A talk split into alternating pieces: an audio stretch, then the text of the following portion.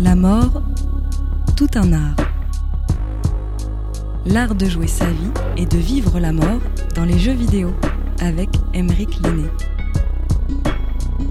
La mort est un sujet omniprésent dans l'art. De ce fait, il est représenté aussi dans les jeux vidéo. Quand je me suis lancée dans cet épisode, j'avais en tête les jeux vidéo où l'on a plusieurs vies, symbolisées par des cœurs qui s'éteignent à chaque fois que nous perdons une vie. J'avais également en tête des jeux de guerre hyper réalistes où on tue et où on meurt avec le sang qui gicle à l'écran. En creusant, je me suis aperçu que c'était bien plus vaste que cela. J'ai donc eu envie de faire appel à vous, Émeric Lenné, cofondateur de Troid Combo, pour échanger sur ce sujet. Je suis directeur de cette euh, structure aujourd'hui qui s'est professionnalisée au fil du temps, qui est une structure culturelle qui se définit en disant qu'elle euh, est là pour euh, promouvoir, développer et promouvoir le jeu vidéo comme source de lien social et de créativité. Donc on est une, petite équipe de, de 7 personnes et, de bénévoles autour de nous qui, qui œuvront à l'année auprès de tout public pour parler, faire, comprendre, découvrir du jeu vidéo. Et on produit euh, une fois par an depuis 18 ans maintenant le festival Stunfest qui traite euh, de ces cultures du jeu vidéo au sens large. En lisant des articles sur le sujet de la mort et du jeu vidéo et en échangeant ensemble, nous arrivons à une sélection de jeux vidéo que je me suis permise de classer par catégorie. La première catégorie, ce sont les jeux vidéo où on a plusieurs vies, et même dans certains où il faut nécessairement mourir pour progresser, je donnerai quelques références à certains endroits parce que voilà, c'est pas tant moi qui, détient un savoir. Euh, là, je pense à Mathieu Triclot, qui est euh, un, chercheur euh, en philo à l'université de Belfort-Montbéliard, qui a écrit Philosophie des jeux vidéo, qui parle de, Pac-Man, parmi les premiers jeux vidéo d'arcade connus dans les, centres commerciaux aux États-Unis dans les années 80, et de dire que le propre même de Pac-Man, c'est ça, c'est la vie et la mort au sens euh, le jeu s'anime déjà, il est en vie à l'écran, on voit son personnage bouger. C'est pas encore notre personnage, ça le devient quand on met une pièce dans la machine, qu'on commence à s'en emparer, à pouvoir agir avec. Et euh, si, on, se fait manger par un fantôme, on meurt et, euh, et, on va recommencer. On a trois vies avant de faire game over, de vraiment mourir entre guillemets, mais cependant jusqu'à remettre une autre pièce et ça peut repartir. Et que ce, cette alternance entre vie et mort dans les jeux d'arcade, elle était sciemment euh, pensée, calculée par les game designers pour produire deux choses, pour produire du fun. Euh, le fun, ça c'est un autre auteur qui le définit, il y a une théorie du fun, c'est Ralph Coster qui a écrit ça, le, fun c'est un juste équilibre entre plaisir et frustration je pourrais presque, en tirant les deux, dire un juste équilibre entre le plaisir de rester en vie et la frustration de mourir à certains moments. Ça peut être sous plein d'autres manières dans le jeu vidéo, mais là c'était ça. Et si on maintient ce bon équilibre entre le plaisir d'y arriver et la frustration de mourir à certains moments et de recommencer en étant un peu meilleur, alors, alors c'est le, c'est le plaisir, le plaisir de jouer. Et, euh, le deuxième point propre à, des jeux d'arcade où on installe une tension dans le jeu, cette tension un peu entre la vie et la mort, bah, c'est que cette tension elle donne envie de recommencer, de remettre une pièce et c'était des jeux commerciaux, il faut le dire. Je, raconte ça ici, est-ce que ce, rapport entre la vie et la mort dans le jeu vidéo, il a aussi été entretenu avec euh, un objet qui est mercantile aussi, et où euh, le fait de mourir, c'était le, fait de pouvoir payer pour recommencer à jouer. Dans votre sélection, vous parliez aussi de Super Meat Boy. Je me référais au jeu d'arcade des années 80. Super Meat Boy est, beaucoup plus récent, il est, arrivé dans les années 2010. Et euh, il exploite à fond ce principe qui était un peu là dans les premiers jeux, vidéo, mais où il fallait remettre sa pièce, ce, ce qui a été qualifié de die and retry. Je meurs et je réessaie. Ça, c'est tout à fait propre aux jeux vidéo, dont un des critères principaux, c'est de simuler un environnement dans un jeu vidéo. Soit on simule une réalité, soit on simule un univers fictif, mais en tout cas, nous, en tant que joueurs, joueuses, en tant qu'humains, on comprend qu'on est dans un monde simulé, et puisque c'est une simulation, on peut faire de l'essai-erreur dedans tenter quelque chose, et puis si ça loupe, c'est pas grave. Si c'est dangereux, c'est pas grave. Si je me fais couper la main dans un jeu vidéo, c'est qu'un jeu vidéo. On est vraiment sur les rapports fondamentaux du jeu, du jeu des enfants, de dire mais c'est pour de faux, c'est pas grave, on joue à se tuer et c'est pas grave. Et dans Super Meat Boy, quand on meurt, on recommence au, début du niveau, mais immédiatement. Il n'y a pas de quelques secondes de temps de chargement, de réintroduction du niveau, c'est immédiat. et on voit une sorte de, fantôme, je n'ai pas d'autres mots pour ça, mais de fait les mots ne sont pas choisis au hasard, de, euh, du parcours précédent qu'a fait son personnage. On navigue sur des plateformes et il y a clairement... Euh, alors c'est gros comme une maison, hein, c'est des, des scies circulaires qui tournent, c'est des pics, c'est des haches, c'est des plateformes qui peuvent te, te, compresser. Et euh, le Super Meat Boy, c'est un morceau de viande, donc s'il se fait découper, une gerbe de sang à l'écran. C'est tout ça est bien sûr fait complètement exprès. C'est pas du tout un jeu qui tourne dans le, gore euh, qu'on peut avoir dans certains jeux euh, sciemment violents. Là, c'est plutôt on oscille entre le un rapport un peu cartoon, dessin animé et, ces effusions de sang, mais je crois que le jeu n'est pas interdit pour autant, au moins de 16 ou 18 ans, rien à voir. Et, on est à fond dans ce Die and Retry. dans, dans, Super Meat Boy, il n'y a pas de logique de vie, on peut mourir 10 fois, 100 fois, 1000 fois, il n'y a aucun souci. Euh, le fait est que c'est dur de passer parmi les obstacles du jeu et, le jeu prend en considération le fait qu'on va devoir euh, mourir des dizaines, des centaines de fois pour y parvenir et qu'on va y prendre du plaisir. Vous m'aviez parlé de Dead Cells, hmm. qui est aussi euh, sur le fait de Die and Retire. Tout à fait. Avec beaucoup d'humour, je trouvais, dans la bande-annonce de ce jeu vidéo. C'est un, un, jeu, un jeu français qui a eu un énorme succès. Euh, il a été produit par un studio qui s'appelle Motion Twin, qui est basé à Bordeaux. C'est un jeu qu'on nomme, il y, a, des noms farfelus dans le jeu vidéo pour, pour les classifier parfois, c'est un roguelite. Un roguelite, c'est l'idée de je vais explorer des mondes, souvent euh, cavernes un peu enfouies, euh, qui regorgent autant de monstres et d'ennemis que de trésors et d'objets à, acquérir pour, pour augmenter les compétences de son personnage, des armes, des armures, des potions, des grimoires, etc. etc. Dead Cells, il, est venu amener quelque chose de très particulier là-dedans. Alors, un, les niveaux sont, euh, sont génératifs. Ils n'auront pas toujours euh, la même. Euh, ça s'apparente un peu à des labyrinthes. Le labyrinthe sera pas le même. Je recommence plusieurs fois le niveau, ça va être généré. Donc, ne faut pas espérer m'y retrouver littéralement une fois sur l'autre. On trouve son chemin d'autre manière. On va mourir, fatalement. On, est, on navigue en effet entre un monde assez sombre, et sur l'humour que vous définissiez. Euh, il y, a un fort aspect narratif sur le sorte de voix off, mais qui est la voix du personnage, semble-t-il, mais aussi les personnages qu'on peut croiser dans le jeu, ou les, euh, indices, les noms des objets. C'est bourré d'humour et de jeux de mots. Et, euh, et, quand on meurt, on revient soit au début du, non pas du niveau, mais du jeu, euh, mais en ayant conservé des attributs, certains des attributs seulement qu'on a récupérés pendant sa première partie. Et, donc on a l'impression que le jeu, on pourrait avoir l'impression que le jeu est un éternel recommencement, sauf qu'au bout de 100 parties, où on n'a pas refait exactement 100 fois le même jeu, puisque comme les niveaux se reconfigurent, ça reste cool, on est toujours à explorer, essayer de retrouver son chemin, et on repart avec des, euh, des, bah, plus de force, plus d'armes, etc. Euh, et, le jeu réussit à installer un, excellent équilibre entre le, fait de mourir, mais de revenir avec euh, bah, quelque chose qu'il a, plus que le Die and Retry évoqué dans, Super Meat Boy, qui serait un peu de l'ordre de la réincarnation. Je reviens, alors un peu sous la même forme, avec d'autres attributs, donc pas exactement sous la même forme, mais je vais aller plus loin grâce à ces, attributs précédemment attrapés.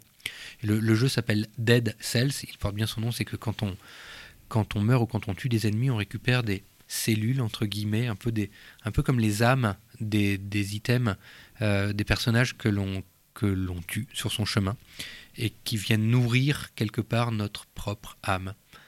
Donc le jeu, c'est des jeux où c'est intéressant parce qu'ils ne viennent pas tenir un discours sur la mort, mais en fait c'est, euh, imbibé de, de, choses à dire sur, euh, sur la mort, sur la vie et la mort. On part sur la deuxième catégorie. Allons-y. Des jeux vidéo dont le thème est la mort ou le deuil. Un des premiers, je pense, qui m'est marqué, qui a fait parler de lui il y a quelques années, c'était euh, That Dragon Cancer, où euh, clairement les développeurs du jeu ont parlé alors du sujet de la mort, mais à travers le sujet de la maladie et d'un couple de parents qui ont un enfant atteint d'un cancer. et on est clairement là sur de, de l'œuvre du jeu qui vient traiter un sujet euh, aussi pour le, euh, pour le traiter pour eux-mêmes. Je crois savoir, je ne veux pas trop m'avancer, j'ai un petit doute moi-même, mais que les, les auteurs même du jeu ont, vécu cette, euh, ont vécu cette situation et l'ont l'ont écrit, l'ont traiter, je pense aussi, à travers un jeu, comme on peut écrire, et ça fait, ça fait du bien d'écrire ou, ou de chanter ou de tourner un film sur un sujet pour, pour s'en emparer. Mais celui-ci, à ma connaissance en tout cas, est, un des premiers que j'ai entendu avoir un rapport très personnel de, l'ordre de l'intime, même entre les auteurs du jeu, le jeu qui est fait, et de fait, pour qui y joue, je pense que les personnes qui y ont joué, alors sans avoir euh, été soi-même touché euh, par euh, un proche, à plus forte raison par un enfant malade, atteint d'une maladie grave, c'est tout de suite un sujet qui va les, qui va les toucher, qui va les émotionnellement toucher les, joueurs, les joueuses, et qui, là, je, ne serais de fait pas le, meilleur placé pour ça, mais je pense que des gens qui y ont joué, qui ont eux-mêmes été touchés par une histoire semblable, euh, ça, provoque des choses euh, fortes, puisque de fait le jeu vidéo, alors quand je dis ça, je le mets certainement pas ni au-dessus ni en dessous de ce que d'autres médiums peuvent produire en termes de, euh, d'émotion, de, passage de messages. je pense qu'on peut être autant touché au fond du cœur par un film que par un jeu vidéo mais que cependant, sur certains sujets, quand la manière est, bien amenée, un jeu vidéo peut aller assez loin dans la manière d'impliquer euh, une personne dans, la partie. Plus, récemment, le jeu qui a beaucoup fait parler de lui, c'était euh, Spirit Farer. Je crois qu'on est sur cette, image vieille dans l'histoire de l'humanité, du passage de la vie à la mort, qui a souvent été symbolisé par des, embarcations ou des véhicules euh, sur lesquels le, le corps du défunt embarque pour passer vers un au-delà. Et dans Spiritfarer, on, on est sur, euh, sur une histoire de la sorte avec euh, là une, embarcation et je pense tout un univers narratif qui est tissé euh, sur cette. si je traduisais littéralement le jeu, il y a la conduite des esprits, quoi, la conduite des âmes vers, vers autre chose. Donc quelques, quelques jeux vidéo comme ça sont venus littéralement traiter concrètement et en le nommant le sujet de la mort. Passe à la troisième catégorie, c'était les, jeux réalistes. Vous parliez de jeux où la réalité rencontre euh, le jeu donc, et la mort. Euh, dans les jeux sérieux créés ou alimentés par l'armée, comme America's hmm. Army. Oui, je donne là un exemple. C'est particulier d'aborder la, réalité de la mort dans le jeu par cet angle-là. Vraiment, je pense qu'il y, y, aurait plein d'autres exemples que d'autres auraient donnés, mais celui-ci m'avait interpellé début des années 2000, il y a une vingtaine d'années, où l'armée américaine a créé, ou plutôt fait créer son, son jeu vidéo euh, d'armée de guerre, ni plus ni moins, de simulation de guerre, mais euh, assez réaliste, qui était euh, diffusé gratuitement et qui était utilisé comme un outil de, comme un outil de propagande en fait, et qui leur servait à, à repérer via le jeu des bons comportements pour eux, d'organisation entre, entre soldats en, en, tant que, que, que, fil de commandement, etc. Et, et, et je trouve que ça entretenait un rapport assez, euh, assez singulier parce que pas forcément clairement déclaré quand on rencontrait le jeu euh, en ligne à distance. On pouvait autant rencontrer le jeu euh, sur pas, un stand avec un stand de l'armée qui vous dit ça c'est notre jeu, mais, mais de rentrer dedans par, par une voie détournée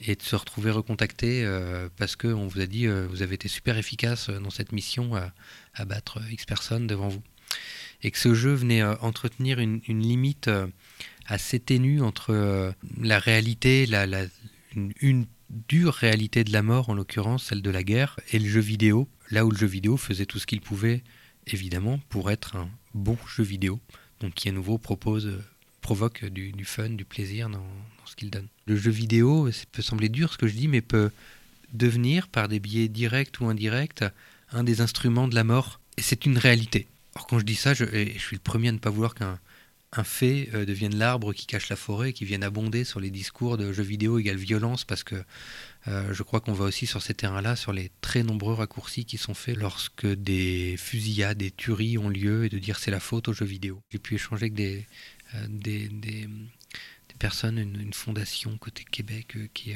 qui essaie de faire de la prévention au suicide à travers le jeu vidéo. Je mets les deux de chaque côté avec des fois des discours entretenus du, jeu vidéo qui peut autant être euh, le déclencheur de, de crimes euh, que euh, un élément salvateur. Alors tout ceci nous amène à la quatrième et dernière catégorie, justement sur la mort d'un joueur. Pour concocter cet épisode, je me suis inspiré de l'article de Pierre Arpad intitulé Vivre le deuil dans le jeu vidéo sur son blog Techné Vidéoludique Et à la fin de son article, il fait mention de deux cas où des personnes ont vécu leur deuil grâce aux jeux vidéo. Alors le premier cas vient d'une courte bande dessinée qui raconte comment un fils a donné à sa mère, malade, le jeu vidéo Animal Crossing pour qu'elle occupe ses journées. La mère est devenue une vraie accro au jeu. Et après le décès de la joueuse, le fils relance le jeu. Il découvre que pendant un an, sa mère avait envoyé des cadeaux à son avatar en espérant lui faire plaisir. L'auteur ajoute Il peut s'agir là d'une forme de ideuil, les cadeaux ayant traversé le temps pour rappeler au fils combien sa mère l'aimait. Cette notion de ideuil, vous aviez déjà connaissance de cette notion-là? Je pense que c'est quelque chose qui a pu être pratiqué dans les communautés de jeux en ligne assez tôt. Peut-être pas jusqu'à aller. Enfin, c'était aussi très dépendant de ce qu'il était possible de faire dans le jeu. Créer un item dans un monde persistant en ligne, tel qu'une stèle, n'était pas forcément possible dans tous les jeux des communautés de joueurs qui de fait vont être très soudées euh, entre eux. Euh, des, gens se retrouvent en ligne, parfois pendant des années, sans s'être jamais rencontrés IRL, comme on dit dans la vraie vie. Et de fait, derrière ces liens forts, si une de ces personnes vient décéder, ça me semble évident que pour ces joueurs, c'est dans le jeu qu'ils vont se retrouver pour euh, célébrer, passer un temps ensemble autour de, la mort de leur, ami, de leur compagnon, de leur camarade de jeu. Je vais le dire à la blague, ce qui m'aurait un peu surpris, mais pas tant que ça, c'est mais comment ça se fait que personne n'en ait encore fait euh, une entreprise Qu'il n'y ait pas des services de e-deuil euh, dans du jeu vidéo? Parce que la mort, quand on l'a subie pour un proche, on, a besoin de ses accompagnements. Enfin bref, l'humain a toujours eu besoin et et c'est normal de, de célébrer, de marquer la chose et d'être entouré, accompagné. Donc dans, le jeu où, des choses fortes peuvent arriver entre personnes, pas, pas surpris du tout. Et peut-être inversement, alors là on n'y est pas encore, mais quand j'entends parler d'IA aujourd'hui, je serais pas surpris que demain, des avatars continuent à vivre dans des jeux vidéo.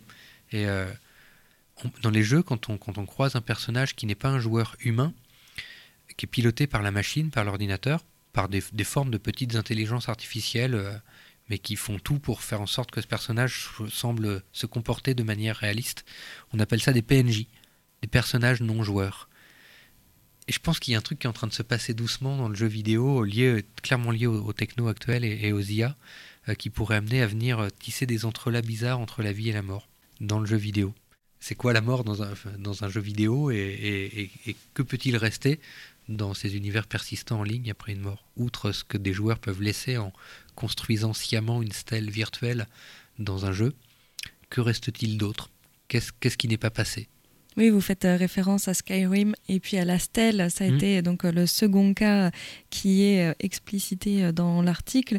C'est le cas d'un joueur de The Elder Scrolls, mmh. Skyrim, qui est décédé et son frère a poursuivi la partie, mais sans jamais sauvegarder, afin de toujours revenir sur la dernière sauvegarde de son défunt frère et continuer encore et encore l'aventure il raconte comment passer du temps à observer les dernières images de son frère, que son frère a vécu, l'a aidé. Et donc ça va même plus loin puisque la communauté de Skyrim a été touchée par ce récit et a décidé de créer une stèle fleurie à l'endroit de la dernière sauvegarde pour perpétuer la mémoire de leurs co-joueurs. Hmm, ben, ça semble humain et, et naturel et normal ce qu'ils ont fait en fait. Le jeu a pour eux un sens profond au point qu'on va venir le, le bricoler, le modifier pour y ajouter une fonctionnalité qu'on estime nécessaire, qui n'est de fait littéralement pas nouvelle humainement parlant. Construire une stèle à la mémoire de quelqu'un, quoi de plus normal? Je vous remercie, Eric Lenné, euh, pour euh, cette sélection, pour avoir traversé avec nous euh, la mort et le deuil dans le jeu vidéo. Vous préparez la prochaine édition du Stunfest qui aura lieu le 19, 20, 21 mai 2023 aux Libertés à Rennes. Je suis Lucille Milliard, réalisatrice de La mort tout un art. Merci à Mathilde Cuchet pour l'illustration du podcast et merci à Florian Kuhn pour l'habillage sonore. Retrouvez cet épisode sur Canal B et sur toutes les plateformes de podcast.